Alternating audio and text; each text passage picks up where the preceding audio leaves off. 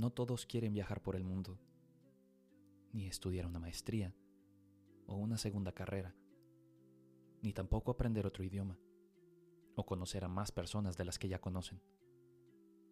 No todos aspiran a una casa de tres pisos y extenso jardín, ni a un coche del año, ni siquiera a una familia. No todos buscan responsabilidades gerenciales en su trabajo o emprender un negocio propio. ¿Saben? Yo respeto eso.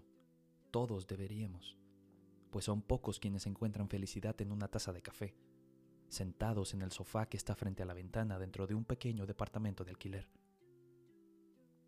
¿Deben ser ellos sinónimo de conformismo por no tener los mismos objetivos que los demás? ¿Quién carajo fija los parámetros de la satisfacción? No todos buscamos lo mismo.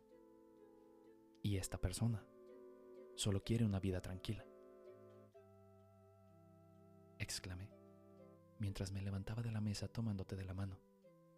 Sí, a ti, a la persona menos ambiciosa que jamás había conocido, con quien salía desde hace tiempo y que a la fecha no había logrado gran cosa en su vida